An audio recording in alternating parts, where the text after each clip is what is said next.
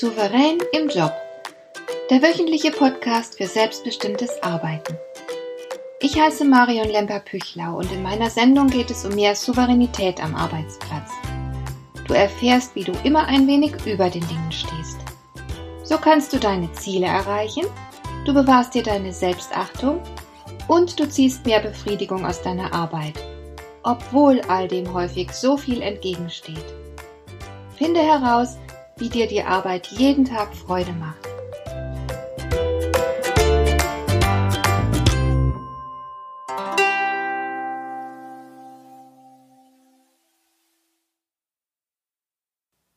Ich stehe an der Supermarktkasse in der Schlange. Die Kassiererin arbeitet schnell und zügig, aber plötzlich stockt sie. Sie dreht und wendet eine Ananas in ihrer Hand, findet keinen Preis und keinen Barcode, blättert in ihrer Liste, findet scheinbar gar nichts. Darum wendet sie sich an ihre Kollegin, die an der Kasse nebendran die Schlange der Kunden abarbeitet. Frau Markowski, sag mal, weißt du, welche Nummer die Ananas hat? Ich muss grinsen. Die formale Anrede, gepaart mit dem vertraulichen Du, finde ich witzig. Hab ich so noch nie zuvor gehört. Das gefällt mir, und ich finde, es passt auch irgendwie ganz gut in die Supermarktatmosphäre.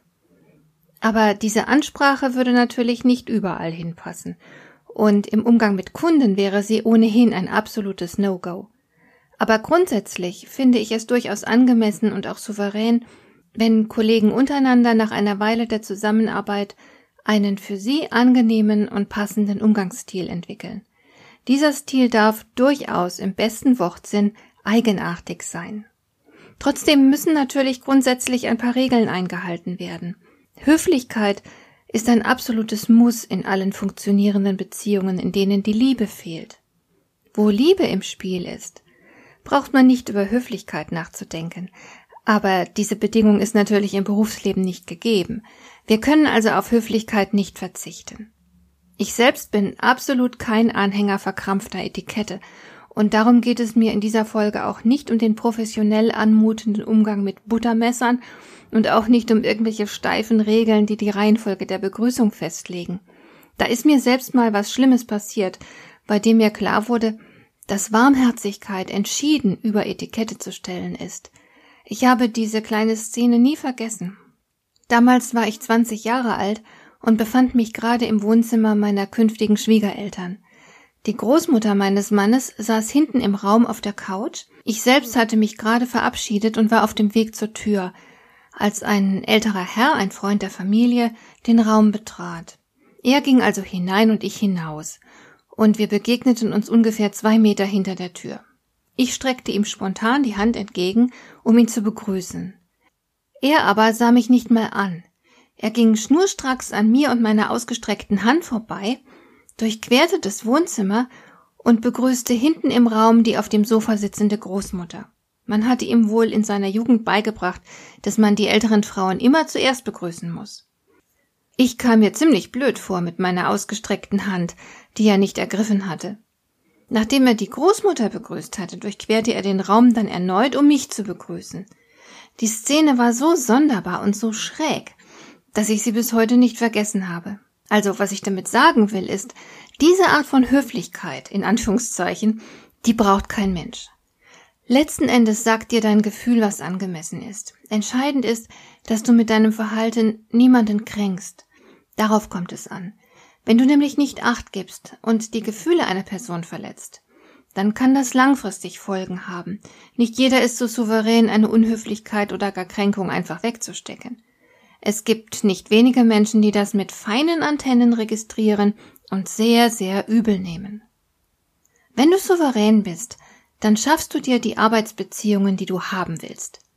Und das werden mit ziemlicher Sicherheit entspannte Beziehungen sein. Du wirst dir ja keine konfliktträchtigen oder gar feindseligen Beziehungen wünschen. Das würde dich viel zu viel Kraft kosten. Konflikte und Feindseligkeit entstehen zuweilen ohnehin ganz ohne dein aktives Hinzutun und dann musst du in der Lage sein, dich dem zu stellen und damit auch irgendwie klarzukommen. Aber für den normalen Arbeitsalltag wirst du gut daran tun, wenn du auf freundliche und entspannte Beziehungen achtest, weil das deinem Wohlbefinden zuträglich ist. Es geht dir besser, du hast mehr Energie, du genießt die Zusammenarbeit mehr und du kannst dich natürlich auch besser auf deine Aufgaben konzentrieren, wenn du dir die Mühe machst, ein bisschen Beziehungspflege zu betreiben.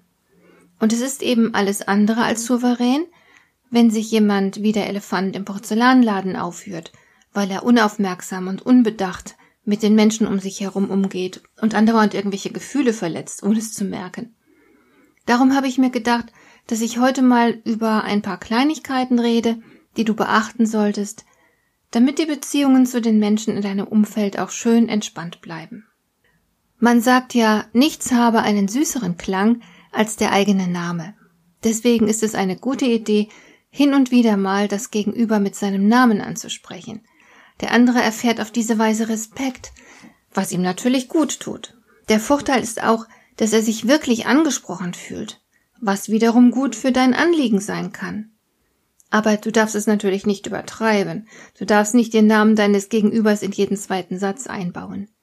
Wichtig ist in diesem Zusammenhang natürlich auch, dass du den Namen deines Gegenübers in einer E-Mail oder irgendeinem Schriftstück niemals falsch schreibst. Ich warne hier ausdrücklich vor der Autokorrektur. Ich habe viele Kontakte auf Xing, denen ich zuweilen schreibe, und es ist wirklich erschreckend, was die Autokorrektur manchmal aus den Namen macht. Da wird dann zum Beispiel aus einem Herrn Bargel ein Herr Bargeld und Schlimmeres. Also schau vorsichtshalber genau hin, was da steht, auch wenn du es eilig haben solltest. Weiterhin ist es ratsam, vorsichtig mit der Anrede zu sein. Du oder sie, das ist immer wieder Thema im Büroalltag. Ich kann nur davor warnen, allzu schnell oder gar selbstverständlich zum Du überzugehen. Du machst nichts falsch, wenn du erstmal höflich mit dem Sie beginnst. Vom Sie zum Du ist es einfach. Aber wenn du Menschen zu früh duzt und der andere das unpassend findet, wird es ganz schön peinlich. Dann kann man einfach nicht mehr so ungezwungen miteinander sprechen. Ich empfehle dir auch ganz dringend, guten Smalltalk zu machen. Es gibt ja nicht wenige Menschen, die überzeugt sind, man würde Smalltalk machen, weil man nichts Wichtiges zu sagen hat. Das ist aber ein gewaltiger Irrtum. Smalltalk ist die Fähigkeit, blitzschnell Sympathie und Vertrauen zu gewinnen. Smalltalk bedeutet Arbeit auf der Beziehungsebene. Und diese Arbeit ist so anspruchsvoll, dass man dabei nicht auch noch gleichzeitig komplexe Themen behandeln kann. Man muss nicht unbedingt über das Wetter reden, da gibt es Besseres, aber von der Thematik her bleibt Smalltalk auf einer relativ oberflächlichen Ebene. Man stellt mit dem kleinen Gespräch Verbundenheit her. Und diese Verbundenheit ist äußerst nützlich, wenn man zusammenarbeiten muss. Smalltalk ist auf jeden Fall sehr zu empfehlen, wenn du zum ersten Mal mit jemandem zu tun hast. Aber auch bei der Begegnung mit bereits bekannten Menschen empfiehlt es sich, ein paar Takte Smalltalk zu machen, bevor man zur Sache kommt. Smalltalk ist ein bisschen wie soziale Feldpflege.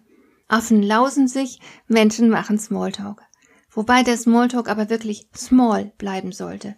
Eine Minute reicht meistens völlig.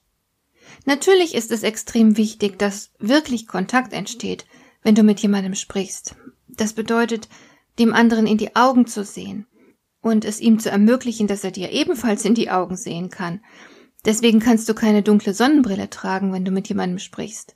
Und dein Blick darf auch nicht auf Smartphone gerichtet sein, während du im Gespräch mit einer Person bist, die leibhaftig vor dir steht. Denn jeder Blick auf dein Smartphone ist für dein Gegenüber wie eine Ohrfeige. Du vermittelst damit dem anderen, dass er einfach nicht so wichtig ist. Und gekränkte Gefühle, auch ganz subtile Kränkungen, wirken sich oft sehr nachteilig und langfristig auf die Beziehung aus. Ein kniffliges Thema in Sachen Höflichkeit ist auch das Unterbrechen des Redeflusses. Du kennst das sicher auch, dass jemand zu viel redet und dann womöglich noch völlig an dem vorbei, was du wissen möchtest. Der andere stiehlt dir die Zeit. Soll man, darf man ihn jetzt unterbrechen? Hierzu sind die Meinungen geteilt. Aber ich persönlich meine, na klar darfst du ihn unterbrechen. Du musst dir nicht jeden Sermon bis zu Ende anhören. Aber es muss mit Fingerspitzengefühl geschehen. Ihm einfach ins Wort fallen geht nicht. Du könntest die Unterbrechung erklären, indem du zum Beispiel sagst, Verzeihen Sie, dass ich unterbreche, aber ich, Punkt, Punkt, Punkt, und jetzt kommt eine Erklärung, so in dem Stil. Oder du stellst deine Frage gleich so, dass sie nicht zu langen Redeflüssen einlädt. Das wäre hilfreich bei Leuten, von denen du bereits weißt, dass sie immer weit ausholen, bevor sie irgendwann mal zum Punkt kommen.